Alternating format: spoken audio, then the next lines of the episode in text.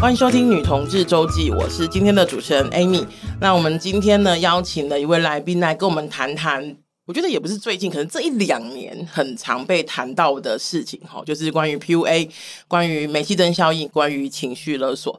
那在开始之前呢，今天除了我之外，还有另外一位主持人是 Mooney。大家好，我是曾经很享受被情绪勒索的 Mooney。你可是你等下这件事情吗？你知道这件事情？我不知道，不知道。你是后来才知道，后来才知道，原来我被情绪勒索，而且我还享受在其中。OK，好的。我现在不享受，我说曾经哦。OK OK，稍微比较特别一点。我现在想想就是请了我男友。没有啦，没有，这不是一件好的事情。没关系，我们等下可以慢慢聊。OK。好，今天除了我跟 Mooney 之外呢，他我们邀请到了另外一位朋友来跟我们聊聊。他是陈立，然后他是辩论选手以及自由接案工作者。那我也想要讲一下为什么想要邀陈立来吼，就是呃，大家如果在呃从五月中，就二零二三年五月中开始，然后有看到很多的，就是 Me Too 的文章出现的话，嗯、然后除了这一些人他自己讲他自己的经验。那其实有些人会分析，就是比如说他的状况啊等等的。我说就是 那个呃，为什么这为什么会有这个这件这个现象或这个原因的状况这样。然后有一篇文章非常吸引我哈，就是当时候呃炎亚纶的事情出现的时候，然后大家你知道我身边一一群朋友都非常的就是啊、呃、怎么样？赞叹，就是有些人会赞叹说：“哇，就是你说他的处理方式吗？还是什么处理方式？可是那个赞叹通常是比较不好的，就想说你怎么、哦、你怎么那么厉害？可是咬牙切齿的说的哈。哦、然后可是呢，我觉得呃，因为我一直都我一直都会有一种感，一直都会有一种感受是，就是要怎么样把专业的话简单的说，把怎样把专业的话让一般人都听得懂。”嗯，陈睨是我看到那篇文章，我觉得说哇，连我都看得懂，我觉得非常好。我的 河道上面充满了你的文章，谢谢。对，所以我想说哇，一定要你知道找来聊一聊哈。那我们欢迎陈丽。嗨，大家好，我是陈丽。是，然后呃，你是平常的时候，你就会在网络上面有一些，就是对于。也许看不过的事情，或者是怎么 有一些回应嘛，对不对？就是你怎么有那么多的心思啊？我的意思是说，因为我这不是贬义啊，我是我知道，我知道，我知道，对对对，我会觉得说，就是因为有时候我会觉得。我看了一些文章，或是看了一些状况，我会觉得三两句话讲不清楚，我就不想讲。对对对，我其实很容易放弃。而且现在这个时代也不能随便乱讲。对，我就很容易放弃，你知道吗？所以我就会想说，就是我那时候看到的时候，我说哇，好讲的又清楚，然后我说又清楚，精准的，很精准，然后又清楚，然后又一般人都看得懂，是普及性很高的。可能是因为网络人格脾气不好，不是？没有，就是我觉得很多网络上面大家的事件，其实都会很快的就被一些人分享，然后就解读。嗯，嗯，那那些分享跟解读，很多时候是有意识的想要去操控或者是带风向。哦，那些操控或是带风向，对我来讲是一件很明显的事情。嗯，但我很常会发现，我身边的不管是朋友啊，或是网络上面，呃，我不认识的其他网友的舆论，好像都很容易跟着风向走。嗯，对。我就会觉得这件事情好像有点荒谬，就是嗯，怎么会这样呢？因为像炎亚纶的那个事件结束之后，就有一个小儿科医师打小孩的，嗯，哦，对对对对对，我知道，嗯，对，嗯，就我看到他打小孩的贴文下面一串加油，我就有一种对于世界的不解，就是。呀，我们为什么会鼓励一个打小孩的人跟他说加油呢？是是是，然后就有人下来跟我解释说，哦，没有，我们不是说他要加油，我们是说他要被同理，就我们觉得他很辛苦，他在发出求救讯号。想说，嗯，你在受害者面前跟加害者说加油，我们应该要让真正受伤的人怎么理解这件事情啊？是啊，是啊，是啊，是啊，因为我觉得很多人都会，我觉得 maybe。很很一些人的想法是，就是就是我们都要以德报怨，以德报怨啊。可是我自己比较喜欢的是以德报怨，何以报德啦？就是如果我们真的都要这样的话，那我们怎么去面对那一个就是比较 OK 一点的人这样子？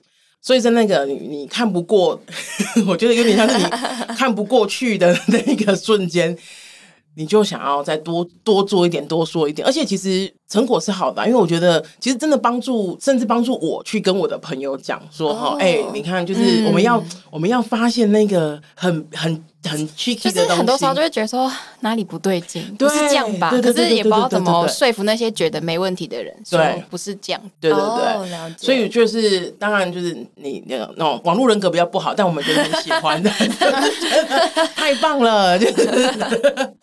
好，那呃，说回我们想要说回那个呃，当时候炎亚纶他发表的那一篇文章，嗯、就是他有点像是回应那个呃出来。举发嘛，或是曝光他的他控诉，对、对控诉他的人哈，然后他的回应其实是，就是我刚刚讲的，我身边有些朋友想说，哇，真的很厉害，咬牙切齿的说，我觉得真的很厉害。其实他把一个就是不好的行为，可是他讲成呃，那只是因为爱，或那时候那时候年纪小不懂事，什么什么什么之类的。然后你那时候跳出来说，没有，他其实就是关系中的，或者是现在这一段就是他的解释里面的。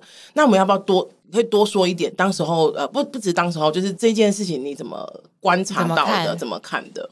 呃，应该说是，我觉得其实大部分人在写作的策略，或是因为他很明显是请公关公司嘛，对对，大部分的公关公司或者是知道怎么处理这件事情的策略，都会比较明显的知道有些东西是要避重就轻的，嗯、就是扬长 补短呀呀呀呀，对对对。那你在避重就轻或扬长补短里面，你其实可以先从事实面去看，嗯，他的事实跟他讲出来的东西哪个地方是不存在的，比方说最明显的一个。不存在，就是像是他的受害者，很明显说自己当年未成年。对，那炎亚纶其实彻头彻尾都没有提供他自己的年纪。没错，没错，对，这就是一个很明显的，你不会发现的，他刻意在避重就轻的地方。他们是三十二岁 vs 十六岁，你已经大人家一轮了。哎，你跟，而且你讲白一点，你跟人家讲说我年纪轻不懂事，Hello，什么时候才要长大？你已经三十岁超过了耶。对啊，你如果跟我说你是十八岁、十六岁，然后真的出现。了这种未成年不懂事，我觉得其实对大家来说接受的可能性是更高的。是是是是。可是你看炎亚纶就不敢说自己三十二岁。对对对对对对对对，嗯。而且其实网络上面在当时的舆论或是媒体，很多人都会忽略这件事情。嗯。因为第一是他很童颜。平心而论，他真的很。什么恋爱脑？呃，baby face，baby face。哦，你知道他本人很哦，我以为是他的文字。然后另外一个部分是他其实很认真的在一直强调，就这一切都是个恋爱关系，是个恋爱关系，是个恋爱关系。嗯嗯嗯。我觉得大家其实很常会去原谅在恋爱关系里面出错的任何行为。嗯。就比如说，如果有一个人很变态，嗯，他去追踪一个女生，嗯，然后一直追，一直追，一直追，一直追，在没有跟骚法以前，嗯，很多时候我们都会认为我只是太爱你而已。对啊，但是 这会被合理化。是啊，就是大家对于爱这件事情可以包容万物的程度，有一点想象的太多了。是是是。然后这件事情，我觉得其实可以去聊另外一个我很想写，但是我最近有点太累没有写的话题。那我们可以聊聊。对，就是其实对岸有一个很有名的明星叫蔡徐坤，我知道蔡徐坤，对，对他最近也是就是传统在粉丝圈里面说的塌房了。嗯嗯嗯，对对对对对。对，那他塌房的理由其实是因为有一个女生出来举报了他，然后说他跟蔡徐坤呃发生了性关系，嗯、然后他还怀了他的小孩，然后被他的妈妈要求要拿掉小朋友。你说蔡徐坤的妈妈？对，蔡徐、嗯、蔡妈妈要求这个女生要拿掉小孩。嗯、蔡徐坤的整个操作其实就很明显，也是包了一个公关公司，而且做的非常好啊！可恶！对，因为他的操作好的地方好在他后续的处理方式是他先隐蔽了很长一段时间。嗯。然后他、哦、你说他本人就可能就层级没有没有出席呃没有出席活动或者是什么的，对，大概一周呃可能不到一周，转几天这样子。嗯、对明星来说，他其实就已经算是一个呃相对来讲是比较不讲话的状态嘛。嗯嗯、那他们在这个时候后来选择了在礼拜一的十一点发了一篇文，嗯，那篇文跟炎亚纶的文其实是很可以对照一起看的，嗯，因为他有一个非常非常精准的。调性才在一样的点，叫我们有恋爱关系。嗯嗯，当时只是太爱了。嗯，炎亚纶那时候是不敢说，就是我们都成年了嘛，对不对？哦、蔡徐坤的说法叫做双方都已成年。嗯，现在分手了，嗯、哼哼哼未来会对感情关系更小心，嗯、哼哼哼哼就一样啊，哦、就是在讲的其实都是，是，是哦，自己其实就是不会谈恋爱啊，但是我真的很爱他呀，可是我可能不知道怎么处理呀，不小心伤害到了他，我真的也很抱歉呐、啊，那我以后也会好好的再跟其他人相处啊，大概都是这个动调。听完我都要原谅你了，就是就是社会好像很容易原谅。愿意改过的人，嗯，然后又是无知改过的那个、嗯，因为我觉得在关系中很容易，像之前我们一直在讲说，比方说约会强暴啊，或是婚内强暴啊，嗯、这种其实都是存在的。嗯，可是很多人，像尤其是也像炎亚纶，他这次他有就是呃出来呃控诉他人，有讲说他其实在呃关系中也有被强暴过这样子。所以就是，可是人很多人都讲说，关系里面怎么可能会强暴？怎么会有就是勉强彼此？就是会有意愿不？的问题，对对对对对对对，哦、所以我觉得这个也是我们就是之前一直在一直在告诉大家说，其实是会有的。只要这不管你在哪个关系里面，只要有任何违反你意愿的事情，你都应该要警醒，或是它本来就是一个不对的事情，这样子。对啊，对啊，因为其实你结婚或者是你向对方许诺为伴侣的这件事情，嗯、某种程度上只确认我想要跟你在。比如说民法上，或者是在对外的形态上面被认知为是群体的，或者是你是我的另一半，嗯，没有代表我可以随时随地跟你发生性关系啊。没错，没错，没错，没错。我觉得 这如果我们的听众，如果你是同志的话，我觉得可以代换一下那个概念，就比较像是，比方说你想要跟 A 出柜，就是比方说我我评估过了，我想要跟 A 出柜，我很信任他什么什么的。然后呢，就是但并但并不代表你也想跟 B 出柜，或者是你。你你愿意让 A 跟 B 帮你出柜等等的，他就是这件事情应该是就是我想要我我自己想要的是什么，我很清楚，但是并不代表别人可以随随那个界限随心所欲的，就是对对对，这个不是用在这边的哈。那我们刚刚讲的一个经典案例，那回来我想要我们我们来探讨那个聊一聊源头，就是什么是 PUA，Pick Up Pick Up Artist 这样。它其实算是一个比较早年之间有一群男性所发起的搭讪社群。嗯，那这个搭讪社群呢，它的目标就是有一群男性，他一开始根本不知道怎么跟女生相处。对，所以他们常常会去找酒吧里面的那些女孩子。嗯，那他们会有一个群体，比如说我们现在三个人嘛，嗯、对不对？一个人或者两个人，可能就会叫做 wingman。啊，我知道 wingman 就是有呃我。如果大家有看过那个《追爱总动员》的话，就是你会看到那个 Barney，他是 Barney 嘛？他的就是他常常会带他的 Wingman 去酒吧里面就 pick up，对对对。然后在那个 Wingman 的角色，其实就是出去给人家负责被打枪的嘛，就是开个话题，负责被打枪，好让最后的那个人帅帅的出场。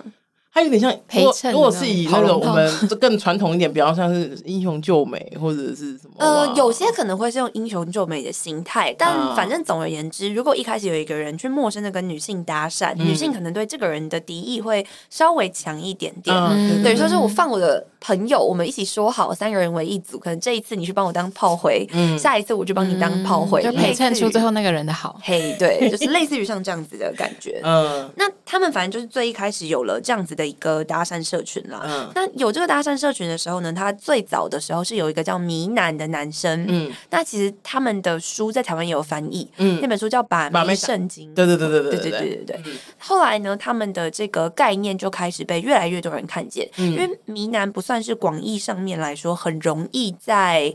呃，普世价值观里面受到女性特别喜爱的男性，嗯，你就说没有那么主，他长得没那么主流，帅就对了。嗯，对，就是并不是那么主流的帅，嗯、但是他其实身边有很多的女孩子环绕着他。嗯哼哼哼哼，那这件事情其实就影响了其他男性，就觉得啊，你怎么可以做到这件事情？我也想要做到这件事情。是是是是是，对，嗯、所以。呃，算是最一开始的 PUA 这样子的一个社群就形成起来了。嗯，但其实最早期的 PUA 是还没有介入到，比如说有一些精神上面的控制啊，嗯、或者是心灵上面的一些呃，会让你比较不舒服的这种压迫的状态。嗯，但他们其实是在后面慢慢衍生、衍生、衍生的这个过程之中，才渐渐的出现了各种不同的人在里面加入了自己的一些说法或是形态。嗯，借着 PUA 这个概念往下。继续做扩张，嗯，所以我可以善意理解他的一开始的初衷是还 OK 的吗？呃，其实他在最一开始 PUA 的目标是不会到很长期的产生控制的，嗯，因为 PUA 有一本很经典的书叫做这本书名字很很中二吗？就是他对很中二，而且他他真的是超有点讲不出来哈，有点嘴软，有点嘴软。他叫做如何睡你想睡的妹。哇塞，这个真的好中二的名字，对，就是这是这是呃翻译过来的中文版吗？还是那个？它的英文版叫做 How to Sleep the Woman You Want to。他的 sleep 没有没有必要，好直白的直白的翻译，就是我想怎么可以这么二呢？是是是是，对，所以 PUA 其实很一开始的时候是有一部分人的目标是在于啊，我只想要呃骗炮，也不算是广义骗骗炮，就反正我要建立到让你愿意跟我发生性关系啦。对对对对对。然后后来有些人觉得啊，发生性关系不够，我后面想要追求更多长远的关系，但他们可能也在 PUA 的框架下面继续走。嗯哼嗯哼，对，所以 PUA 最一开始你可以理解成我从完全。不认识，嗯、我从业务上面的术语就叫陌生开发。对陌生哎，对陌生开发哎，对对对对对对，就我陌生开发一个女生，哎，然后开发跟她维系关系，maintain 好，然后哦开发到哦她愿意跟我上床，哎 KPI 到了，呃，然后后来有人追求更高的 KPI，是要跟她进入一个长期的关系，是的，是的，是的，是的，反正他们就会到这个阶段。那到这个阶段中间的过程之中，可能有一些人他在跟这个女生 maintain 关系的过程里面，会用到一些些会让别人精神上面比较受到影响的方式。嗯，对，但那不是最一开始 PUA 的这套技巧被呃传播出去或是发明出去出现的一个状态，没错。嗯嗯，因为其实我一直都有点卡卡的。我说有点卡卡，是因为当然当这一个，因为这 PUA 其实这一这几年都在。很广泛的被使用，就讲说哦，就是你怎么你怎么这样 PUA 我，或者是什么什么的这样。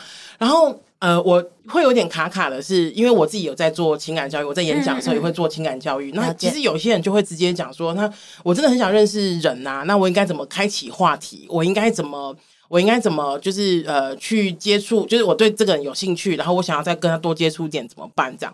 那其实我有时候我我说的是，比方说如何开启话题，其实是对我来说是一个非常简单的事情。嗯、就是比方说，我会呃跟他讲说，哎、欸，其实有几个原则，你可以就是抓，嗯、然后你们两个通常通、嗯、通常是其实是可以有一些呃，你那个那个那个丢球是互相丢，除非对方真的是对你完全没有兴趣，嗯、那球就会掉地上哈。那如果你如果你是一个呃。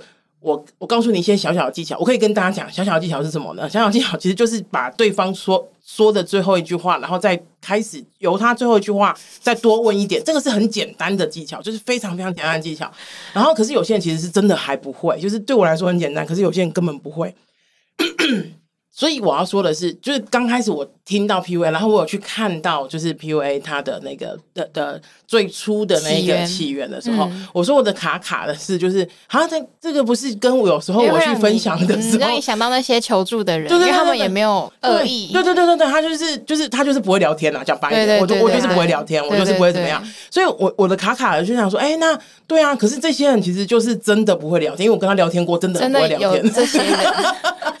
所以我其实就会有点卡哎、欸，就是，可是后来我当然知道，就是 PUA 我们呃，比如说再更更深一点，刚刚讲说要达到更深的、更更高阶的 KPI 的时候，我们会有更呃不择手段的的的的做法控制。对，可是我一直我刚刚一直在问陈丽的，就是哎、欸，那那个最初其实。其实好像不是那么糟糕，对不对？对，但是因为他在后面，应该说是迷男的那个时代，或者再往前，他其实可以追溯到理情行为治疗学派的宗师。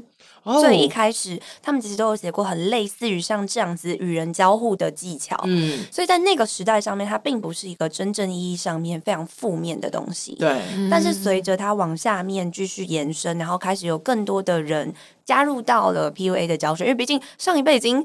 这个离开我们是是是是，是，但这些知识或是理论，它并不是一个广义的学派知识，嗯，它不会有，比如说，哎，我们要经过什么认证啊？我要怎么考核啊？嗯、或是那个考核跟那个那认证，并不是有第三方的强烈的中立性的权力机构的介入，嗯，所以其实很多人他可能都会挂着，哎，这是一个 PUA 课，它就变变形了，那对，他其实有点程度上面算是变形，嗯，所以在后面常常会出现的一些状态，可能会变成他们会认为 PUA 的这个。过程对男性来说应该是一个游戏哦，OK，就是在玩游戏。嗯，女生是你在这个过程中累积的点数，这就是变得很物化的感觉嘛？对，女生只是某种目标，对，有可能往这个方向走。所以会不会说一开始最一开始的 PUA 一定是坏事？我觉得其实还好。嗯，但是在 PUA。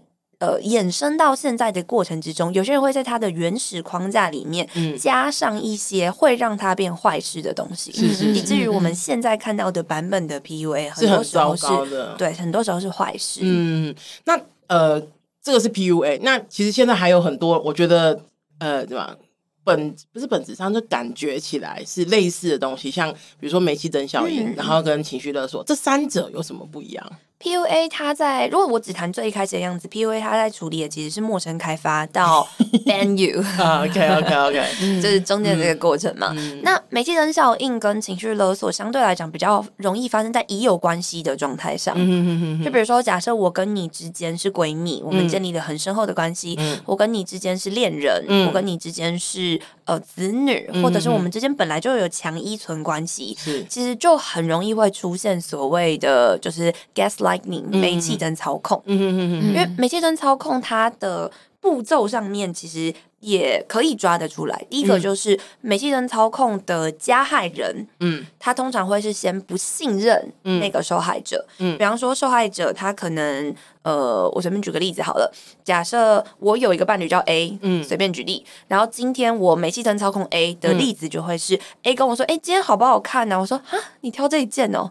哦，你这样真的可以吗？眼光怎么差？对啊。哦这是第一步，这是由加害人对 A 发起的第一个质疑。嗯，然后第二步骤的时候呢，就会出现 A 这个时候，因为我们俩是亲密关系，对，相对来说我们在亲密关系里面会去依存对方嘛，就是我就会希望对方其实认为我是好的，对方其实会嘉许我，所以这个时候呢，A 可能就会向我寻求认同，他就会说啊，那不然这样子可以吗？这样子可以吗？这样子是好的吗？哒啦哒啦之类的。是是是。这个地方呢，就是在处理的这个过程上面，A 向我寻求。认同的部分，其实他就会进入到第二步骤的煤气灯操控。嗯，因为他会认为我的认同是重要的。哦，你的认同，即即使你常常就是比如说质质疑我的的的决定，我还是觉得你的 那个是重要的。就是只要你觉得我的认同越重要，我在第一步骤里面对你的不信任，或者我对你的贬低的影响就更大呀。哎，也是也是，对对对，没错没错，它是一个就是公办的，没错。所以如果今天是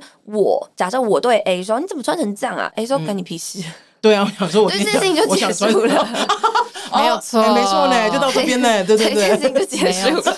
对啊，你 没你操控个毛线啊？就他就哎，对呢，对呢，对呢，对呢，对，呃，是是是是是，顶多就是再下一步就是。顶多啦，A 如果真的是一个很有攻击性，呃，对不起，假设我真的是一个很有攻击性的人，我还是想要让 A 不舒服，顶多就是说，哦，那你喜欢就好啊，嗯，对，了不起到这个地方嘛。对对。如果对 A 来说，他彻头彻尾都觉得干你屁事啊。对对对对。即便我们是亲密关系之中的伴侣，嗯，我也不容易被煤气灯操控。嗯嗯嗯。那第三个步骤其实就是因为已经有我对他的贬低，他对我的信任上面的要求，是，所以第三个部分的话就会是，只要这个 cycle 够长期。就一二够长期，嗯，这时候他就会自动在每一次只要有任何的表达或决策时，先自我贬低一轮。嗯，OK，就是哦，我穿这件会不会又被他骂？他已经内化了那个，他甚至他甚至不用一个眼神或者是什么的。对，那到这个地方其实就会出现煤气灯操控，就是他其实会让受害者本身是高度的在精神跟自我的能力上面是。呃，出现质疑，或者是出现我不确定我自己到底是不是真的是好的，或者我有没有能力去表达我自己想法的这些态度或是概念，都会不时环绕在他的脑里面。嗯嗯、可这边我想要再多问一点哈，就是我们常不管在什么偶像剧啊，或者是那种。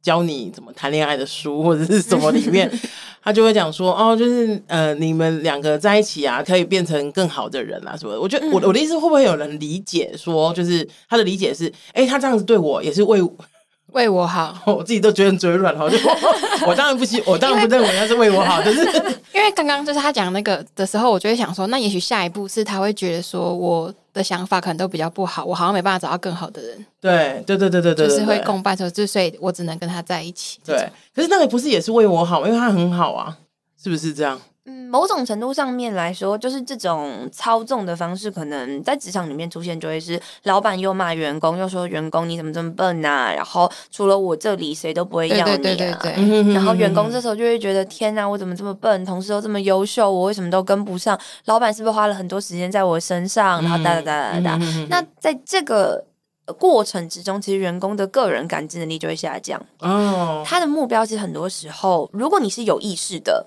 老板可能目标是觉得这样操控起来的人特别好用，嗯，或者是我可以给你很低的薪水，你也不会跑呀。我可以继续骂你，你也不会跑 呀。有些人他是真的意义上面，他不知道自己在做这件事情，嗯。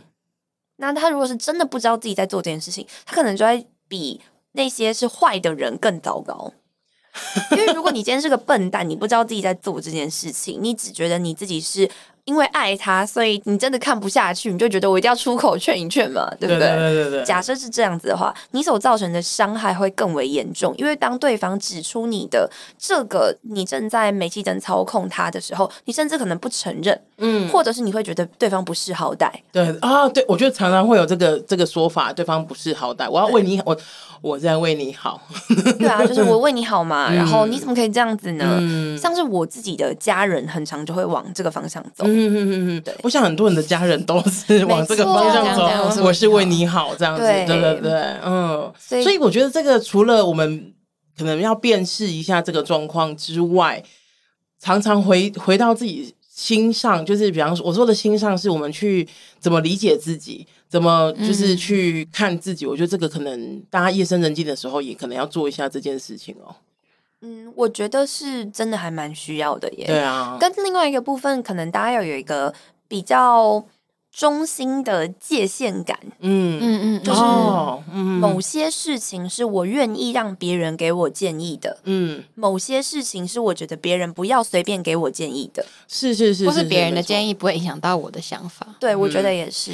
哦，这个就我我呃，你这样讲我就完全可以理解到的是，就是我们常会说哈，台湾哈最美的人是风景。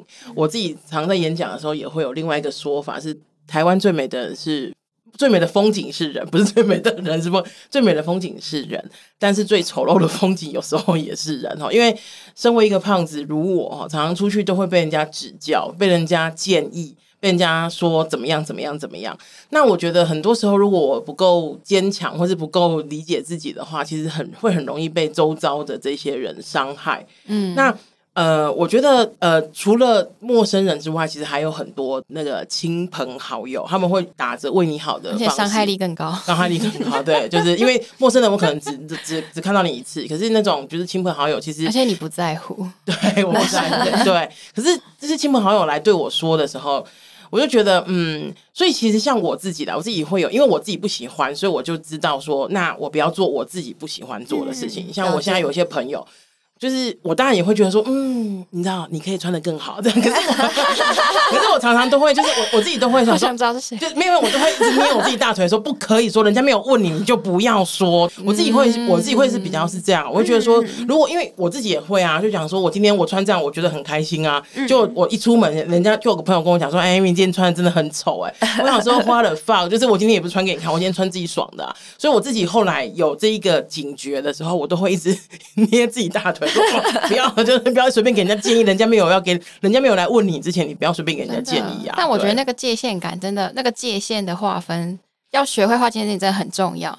因为我不是说我只是一个曾经享受情绪勒索的人，我跟你说，我现在真的深深体会到，情绪勒索只会发生在会被勒索的人上面。就像他刚刚讲，如果你只是讲干你屁事，这件事情就结束了。嗯、然后，因为我以前就是一个很不会划界限的人，嗯、就是。我觉得那不会划界线，就是也是跟自我价值有关系。就是我可能没有很相信我自己的决定，我没有相信我自己的价值，所以我会倾向依赖别人对我的想法。那这时候越亲近的人，当然对我的影响力就会更大。我觉得越倾向相信我的伴侣，或是我的家人，或是我重要的朋友给我的想法，或是他们对我的看法，我就会把它视为是，那就是我自己的想法。可是那是因为我没有了解我自己，我没有对自己有足够的自我价值，以及我没有。在这个事情上建立界限，所以我觉得很容易被侵犯。当别人跟我说我是为你好的时候，我就会觉得你真的是为我好，因为我不晓得什么才是我觉得好的。嗯，所以在这时候我还不会划界限，我还不知道自己要的是什么的时候，就很容易陷入那个状况，就是很容易被控制啊，很容易就是依别人的想法为主。刚刚莫妮讲到情绪勒索哈，那陈立这第三个情绪勒索又跟前面两个有什么不一样？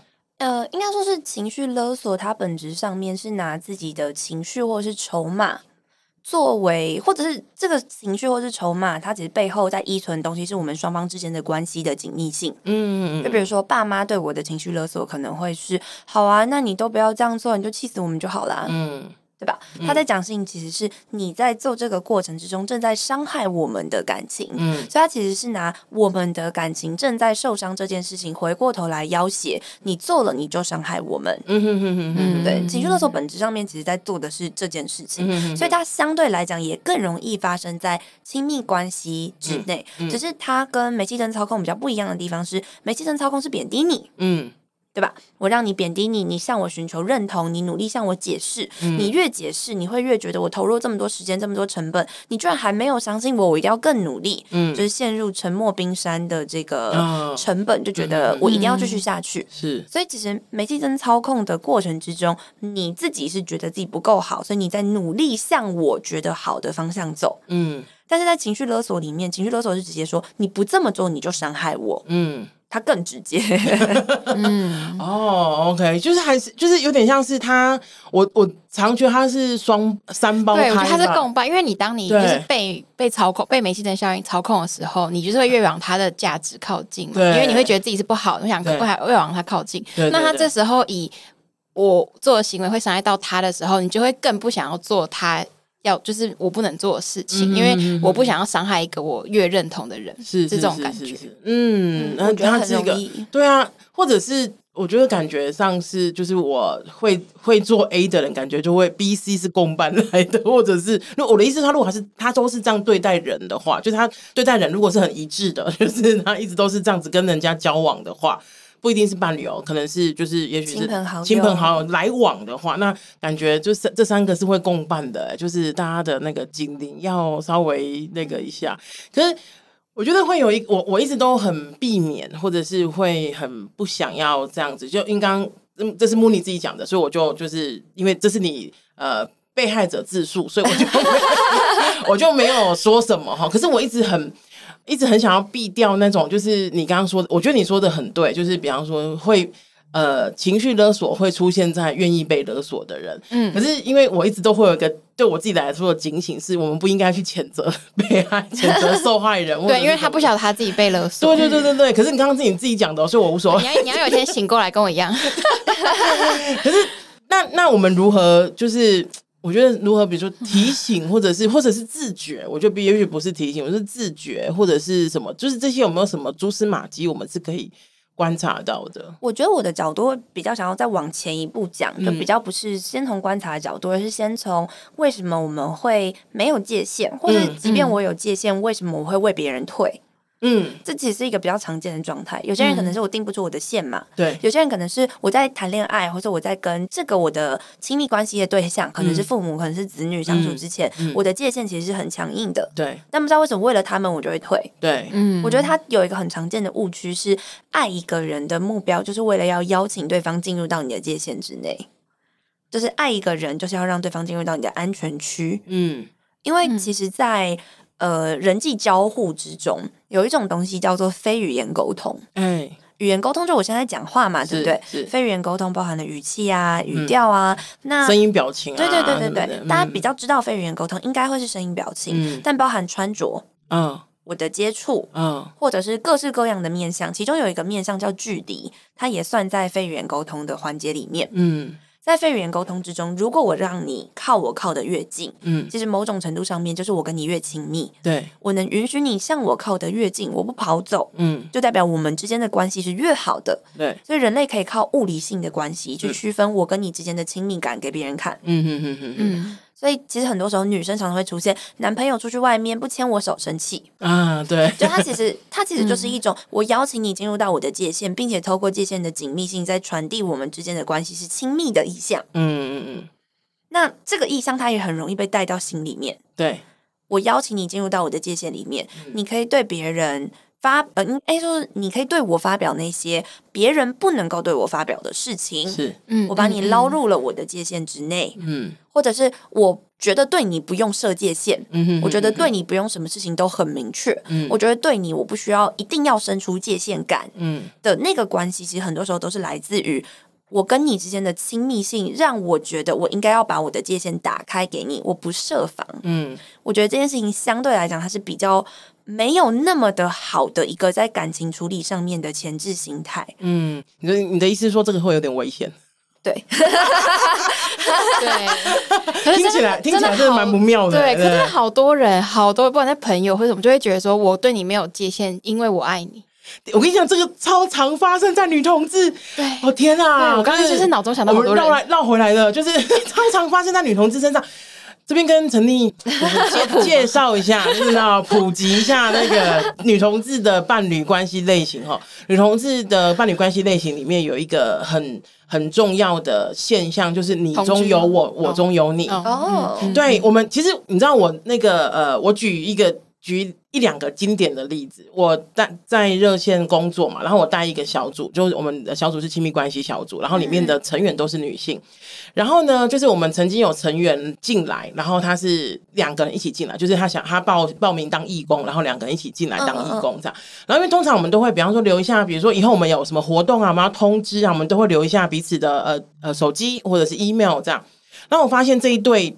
伴侣就是这对呃女女朋友，然后他们两个是共用一个手机跟共用一个 email。对，你你你觉得这个很讶异嘛？对不对？对，他其实会让我蛮 surprise。可是这个其实在我他们不是我认识的第一对，就是这样子，没错。然后呢，对对对，然后我就我我当然，因为我一我是一个把比把每一个人当成个体的人，像我我有些朋友，他们两个分手之后，我还是可以跟 A 当朋友，跟 B 当朋友，我不会觉得说他们两个就是你知道拆伙了，我就一定要也跟着拆伙这样。所以我当然也是用善意的提问的方式，我就问他说：“哎、欸，比方说，哎、欸，那个莫妮，你你要你的电话是多少？那什么什么？”他说：“哦，不用啊，反正我们两个都一直在一起，你只要打一通打这通电话，你就可以找到我们。”真的哦？对。然后甚至我们还有用问过，我们还有遇过，现在还用同一支手机吗？后来他就没有再来了，因为我跟你讲，没有再来，我我能够很理解那个原因，就是他们觉得这个环境是没有安全感的、啊，太多其他的诱惑，太多个体了。哦、嗯。然后我们还有问，我们还我还有遇过那种共用啊。是我自己都觉得很头痛，共用一个外号的，就是外号。你说 共用名字的概念，我叫慕妮，你叫慕妮。对，没有，他说我是慕妮一号，我是慕妮二号。Oh my god！对，然后就他叫那个人叫猴子吧，我记印印象很深。他就说，啊，我就说，那比方说你叫什么？他说他叫我啊，大家好，我是猴子这样。然后他就说，哦，我是猴子二号。我们就说，因为尊重个人的意愿嘛。我说好啊，大家好啊，你好，就是猴子一号的，对，所以。然后我们有非常多的朋友，或者是我们就是女同志的女同志圈子里面的很多就是现象是，呃，在一起没有多久就会选择同居。嗯、那当然，这个、嗯、这个那个什么行为学或是心理学，因为我有因为我太好奇了，嗯、了解我有去翻过，就是为什么？那当然会有一些人，呃，比如说有些那个国外的学者，他们有针对这个现象做研究，他们已经就已经是一个是个可以研究的现象的国际的对对对，因为我我要就是那个讲一个世界大惊奇。给你 好，然后这，然后呃，关于这件事情，当然有那个有个学者研究，是我比较觉得认同的研究，嗯、因为呃，以一般来说，我们都会呃，以台湾文化来说，我们不说别人哈，台湾文化来说，很多的很多人的家就是是给男生的，就是比方说，你你懂吗？就是比方说我的房子吗？对对，房，因为家等于房子嘛，就是固定的居所。嗯我们都可以理解，就是比方说，我们的父母可能都会讲说啊，你要被 gay 安啊，然后就你以后要嫁人，好像是嫁出去，对，离开这个家的，你以后会嫁人，我也以后也只是那个呃，嗯，忙拎。哥哥啊，姐姐弟弟奇瓜，所以就是大部分的女生，她们会觉得，就是我这个家不是属于我的，我最终不会在这个家里面。Oh. 所以很多我们都会说哈，很多女同志会产生一个筑巢的概念，oh. 就是我既然我的原生家庭或者我原本这个地方，它不是我最终的居所或者是我的巢，那我最好是我遇到另外一只母鸟的时候，赶快两个就跑去，然后就筑一个巢。所以非常常见的是在一起可能。呃，可能不到一个月，甚至一个礼拜就决定要就是住一起的，你是不是也是？我我我在一起之前就在一起，就住一起。对，所以我可以跟你就是那分享一下女同志的女同事世界的大惊奇，这样子，Wow 对对对。所以你刚刚讲的那一个，比如说界限，然后什么的，我觉得那个在女同志圈会更难抓。如果是这个这个这个这个感觉的话，嗯，所以所以会变成会更难发现。对，爱你就是没有界限。但我觉得，就是爱一个人，反而应该要转过来体现自己是有界限的耶。嗯，为什么？因为就是如果你喜欢的不是复制人。就在在这个前提之下，如果你喜欢的其实不是复制人，嗯、那你肯定是喜欢对方身上的某些闪光点、特质。对，对，对，那某些闪光点或者些特质，它就是与你可能是不同的一个地方。嗯，所以你与他保持着这种呃，他当初喜欢上你的这个不同之处，其实就是你们应该要坚守的界限呀。是啊，是啊，是啊。对，嗯。另外一个部分，其实我觉得就是感情关系之中，很容易会因为。呃，某种程度上面，呃，传统的异性恋的配偶会说叫七年之痒。嗯、哦，对对对，就是我相处太久了，我已经对你太熟悉了，所以这件事情我可能就不再觉得你让我那么怦然心动了。就是出现这种状况，嗯、我觉得有时候是双方太融入到同一个呃。体系里面了，就是我们之间，你不为我带来新的东西，嗯、我也没有办法再给你一些新的东西了。所以，我们其实很多时候两个人是在过很相似的生活，嗯，只是我们过有点像是我们可能第五年开始，其实就是开始在重复这五年，嗯、就是这五年来我们累积的生活的那种感觉。对啊，但我觉得有很多东西都可以是创造界限感的方式的，而且它很小，嗯、它不会伤害到对方。比方说，我们各自去看喜欢的书，嗯。对，对，对，对，你选一部电影，我选一部电影。嗯，今天我们去露营的时候，嗯、我们挑了一个新的地点。对，或者是我跟我的一个朋友单独吃了饭，嗯、你也跟你的朋友单独去吃饭。嗯嗯嗯，嗯就是我觉得这些很小的东西，它可以是一步一步慢慢来，去帮助自己重新建立回界限感的一种方式。嗯、我觉得这个真的在女同志圈的话会啊，因为。像我一我一直印象蛮深刻的是，之前我有呃有一个人来求助，然后可是他的状况其实是更不好的，他他他已经呃落入了一就是这双方已经落入一个亲密关系暴力的状况哦。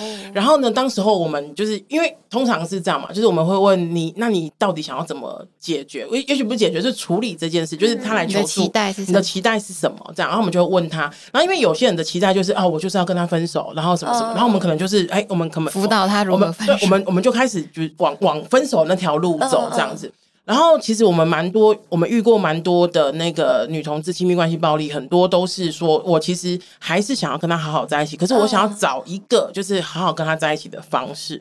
然后我们遇过的那一个那个的状况，那个比较经典的状况是，他其实已经是动手了，就是他不真的不是只是刚刚说的那一些很糟糕的状况动手，所以。其实我们讲动手的状况，其实最好的是先把双方都先隔离起来，就是先不要有一个物理距离，物理距离先，对对，因为一定是一定是同居嘛，对。然后，然后当时候我们就就是有问他说，哎，如果你就是呃呃物理距离，你们两个先，我们也不是说你们一定要完全分开，可能比方说你去外面住个一个礼拜啊、三天啊，让大家彼此冷静一下这样。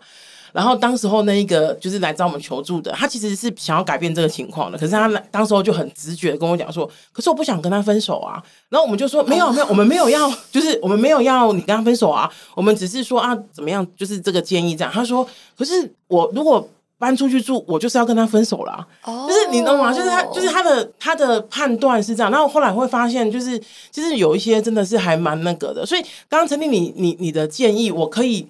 我完全可以，因为我自己是那种不轻易跟人家 同居的人，对。我算是女同志圈比较不一样的的存在，对，真的不要 对。可是很多人都会觉得说，我想要，就你刚刚讲，你刚刚讲前面我都觉得 OK，看一本书或什么。你知道，你刚你刚刚讲说哈，我也可以跟我朋友去吃饭，你跟别人不行。哎，有些女同志就警铃大响，对，就会觉得说，哎，为什么那就是你知道不找我？因为你知道，我们有很我们我们两个共通的经验，就是你只要约了 A，A 一定就是你他一定就是两位，就是我们的，我们就我们都对，很少有那种状况，是你会带两。因为带女朋友来，对对对对对对，所以我觉得这个真的是可能更难一点的。我就可能就是要慢慢练习，要练习。对，因为我有身边的同志朋友也是女性，嗯，她好像比如说我们如果出去有工作呀，嗯、或者有一些活动啊，嗯、她有时候是她自己来，有时候是她女朋友也会一起来。嗯，我觉得这就是一个很健康的关系。是是是，就是女朋友可以偶尔一起参与，但她可能不是天天都一定跟你在同一个地方。嗯嗯嗯嗯嗯，OK，那。刚刚我们讲的很多状况啊，比方说呃，煤气灯效应 PUA 跟情绪勒索，嗯、我们刚刚讲的是情况，就是可能我们那些经一一些可能的样子哈。对。那我特别想问的是，就是我们如何避免自己变成这样子的？因为变成 PUA 别人的人，PUA 或者是就是情绪勒索别人的人。因为我觉得有时候像你你像陈你刚刚讲的，就是有些人他可能是不知道，就是。嗯可是我们当然知道，说那他他反而不知道，会觉得会显示出这个状况其实是更糟糕的。对，对我我自己是这么觉得。对对对对对。可是我觉得有时候我们我我还是善意理解大家，我就是善意理解的。他可能觉得有点羞夸怪怪。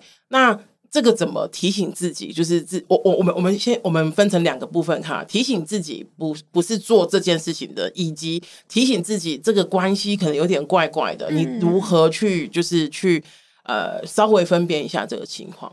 我先讲，就是如果你觉得自己可能是潜在有可能的加害者的这种状况，嗯，我觉得很长时候就是如果你是不知道这个技巧，你不是故意用它的，嗯，它背后在反映的事情是你很害怕。嗯，就你其实不知道我要怎么样跟这个人沟通。嗯、你觉得我们关系里面剩下最宝贵、嗯、最有筹码、最能够让我沟通产生效果的，其实是我们俩之间的关系。嗯，所以就是选择用消耗关系的方式来达成自己的目标。嗯，尤其这个目标你觉得越大，然后你觉得自己的能力越小的时候，嗯，就是我很失能，但是我的目标很大，嗯、你就越容易去勒索对方。嗯、就是在聊情绪勒索的时候，是是。那如果你是在做煤气灯操控这件事情，你可能会认为。认为反过来说，就是自己一切都是优于对方的。哦，哎，对对对对对，嗯，我比你好，对，就是我比你好，我看不过去，我觉得你这样太惨了，我来普度众生的救你一下吧。就我觉得他会是两个在加害者心态上面比较长得不一样的地方。嗯所以如果今天出现到的是情绪勒索，其实我觉得那个加害人是位阶，就是在权力位阶上面，他会自己认为自己比较低一点点的。嗯。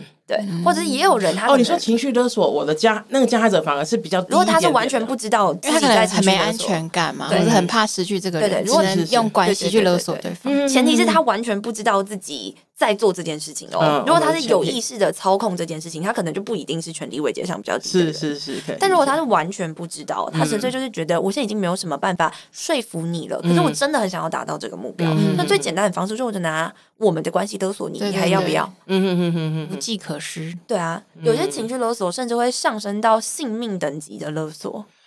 嗯，哦，对，没错，没错。等下，大家为什么可以相视而笑？因为他感觉心有戚戚焉，是不是？就是对啊。怎么办？好像有故事，感觉到有故事。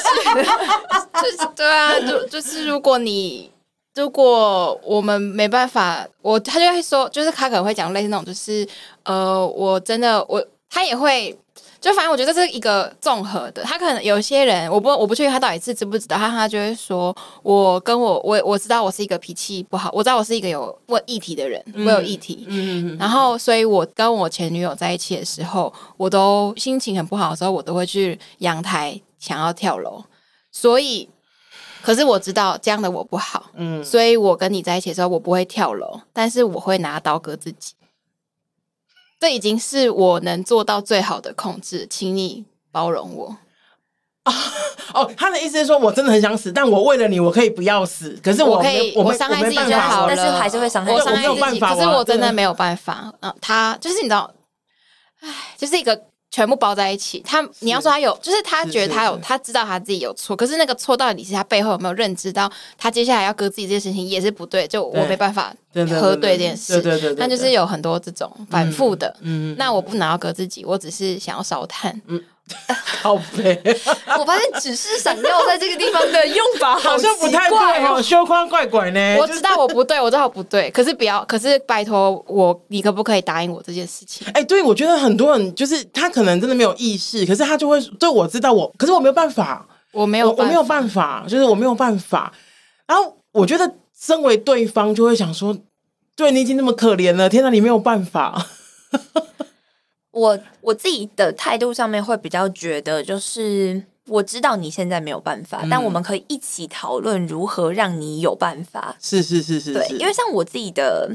因为我已经结婚了嘛，对，我老公英年早婚啊，对，英年早婚了，不好意思。对，那我自己的老公其实是一个情绪控制并不是那么好的人，一个人。嗯，所以他对自己的情绪，哦，就是他很容易情绪就是会突然上来，然后就会发散在外界，然后很容易发生在我身上。是，所以像因为我是打辩论的嘛，嗯，所以他。基本上面一部分也可能是他逻辑在沟通上面没有那么的敏锐，所以他的确很多事情是委婉。谁能够敏锐做打辩论的打辩论的人呢？所以他在讨论很多事情上面的时候，他会常常居于下风。就比如说，我觉得这件事情它是不合理的，嗯、然后我就告诉你怎么怎么怎么样。然后我讲完之后，他就会发脾气，因为他达不到他的结果，他又知道我的确讲的是对的，他没有小灯道理的感觉吗？可以这样，对，所以他这个时候就会攻击我。嗯，他的攻击就有可能会是，比如说他就是会想要尝试煤气灯操控，我觉得他应该没有不是有意的，他说法就是好啦，就你们打辩论最厉害，讲不过你啊，怎样啊？哎、欸，听起来不听起来更更惹人厌的，就是。就是他会是类似于这个一系列的做法，嗯，因为我自己是对于这些事情的辨识度是很明确的，是敏感的，而且我在心里面是一个界限感比较强的人，嗯、我就会我是在心里面真心的会觉得，就是呃，我打辩论干你屁事啊的 那种人。嗯哇，用哪招都没有，只要没有好好的跟你讲话，就是真的是不行。因为我就觉得，只要你好好跟我讲，我们一切都有得谈的空间。对对对对对。但如果你是不好好跟我讲，我就是不会惯着你。我就是觉得，为什么要惯着一个不好好跟我讲话的人？没错没错，就是不就是养虎给自己找麻烦吗？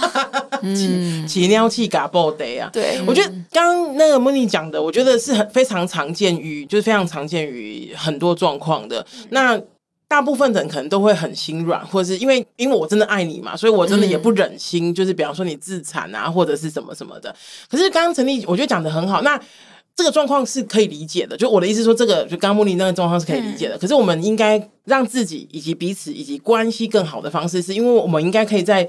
稍微比较冷静一点的时候，来找出一个不用自残也可以产生沟通的方法嘛？嗯，对啊，我，我们自己应该是这样。嗯、对，像我家的约定方式就是，他攻击我，我就会直接跟他说：“我知道你现在情绪不好，而且你觉得你做不到你想做的事情，所以你就必须要言辞上面攻击我来宣泄。嗯，但是你做这件事情的时候，其实对我来讲并没有什么效果，他只会让我觉得你在做这件事情的时候，既让我心情不好，然后你又没有办法好好表达。确定你真的要这样讲吗？嗯，你刚刚笑是因为就想说哇，这个好高级哦，这个很高级的工坊哎，这个很高级，而且你这样，你老公不会更 更生气吗？啊，他就是他在他他如果再生气，他再讲第二次，就是说，对你现在还在情绪很不好，因为你觉得我讲的是有道理的，但是你没有办法反驳我，所以你就只是想生气，对不对？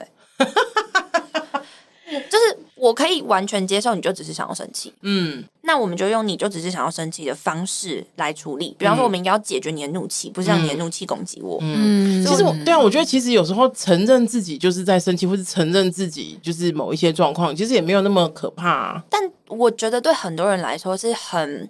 很让人觉得不舒服的，因为像我很小的时候，我是一直在逼自己练习道歉。嗯，我觉得大家的确没有很好的去学习怎么道歉。嗯，所以我是到了比较长大一点点，我才会发现这件事情是我的错的时候，我就要赶快道歉。嗯，而且我道歉，自己道歉一定会比别人道歉更好。嗯嗯嗯，但我。自己感觉就像我老公，他是还没有建立起这个体系，嗯、所以每一次他只要犯错了，我们就会逼他一定要好好道歉，嗯、哪怕是跟我女儿，他只要羞了我女儿，他冷静完十分钟之后，他就是两个人都给我坐在沙发上面，你道歉道歉到我女儿说可以才行，嗯、而不是说哎、欸、对不起，这个真的是一个要练习的事，欸、就是你以前没有学会练习，你终究要透过的练习来建立自己，就是。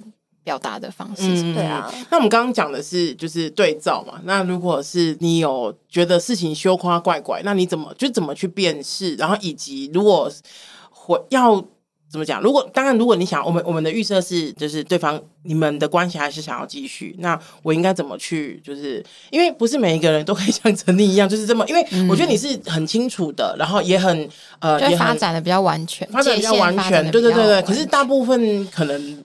没有，或者是对，那我们应该可以怎么办会比较好？我呃，我自己的想法上面，在这边第一个会是，我觉得大家可能要练习去辨识出这些东西它是长这样。比如说，哎，这个人他在做我。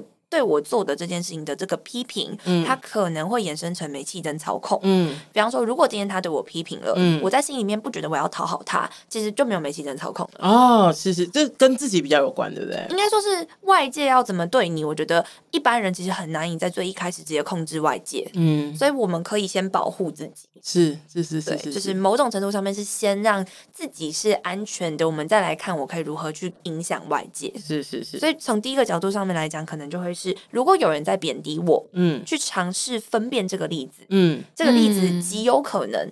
因为给建议不等于贬低，嗯嗯。啊，对对对对啊，有时候是这样，就是我觉得大家其实这两个东西混在一起，尤其是在华人文化里面，很多时候给建议跟贬低会被粘在一起，嗯，没错，对，所以其实对大家来说，不要把给建议跟贬低全部收在一起，嗯，可能去搞清楚就是它的本质是什么，我觉得这个可能比较重要。对啊，就是反过来，我甚至是跟我相处的人，我会直接跟他说，如果你是要给我建议的话，我建议你这么说，我会比较听得懂。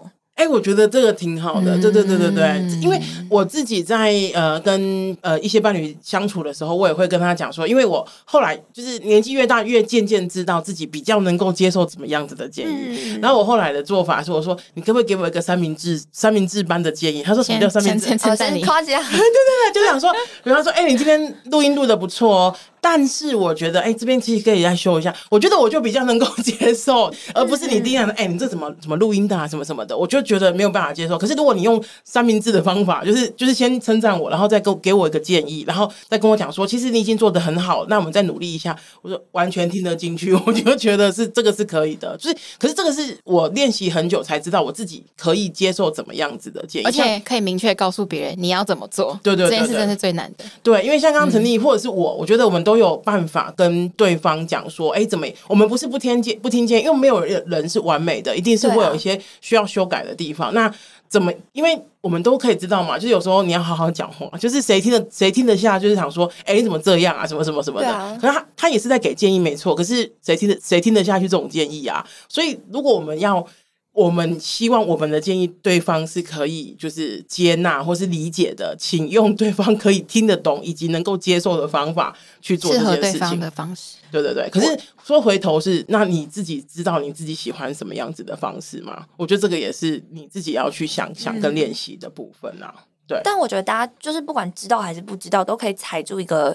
底线就是，如果这件事情涉及到了对你的言辞上面的侮辱或是攻击，你应该要知道这件事情是都不喜欢的。嗯嗯嗯嗯，对，因为其实我给你，比如说一件衣服，假设我穿的很难看，嗯，我朋友想要跟我说，哎、欸，你今天穿的没有那么好看，嗯，他的说法可以不是啊，你今天怎么长得这么像小丑啊？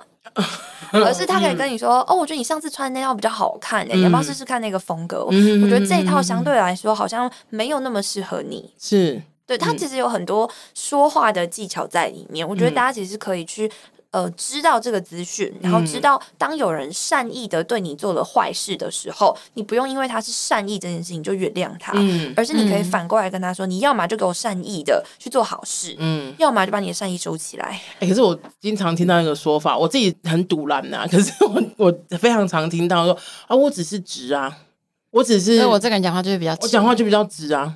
就然后我就觉得，就像你刚刚讲的说，哎、欸，你怎么穿的像小丑一样？然后我说，哎、欸，你不要这样讲话，好不好？如果你觉得我不合适这套衣服，你就说不合适就好，不要说。他说，啊，我只是说话直了一点啊。我就觉得他不是直，他是没礼貌，他是没礼貌，他是白 目啊。他是没礼貌。对啊，我觉得这个大家可能要分辨一下啊，就是。我们今天聊起来，我觉得大家都很喜欢用一个比较好听的词来包装自己啊，就是啊，拍未未成年性爱影片啊，我们这是爱情。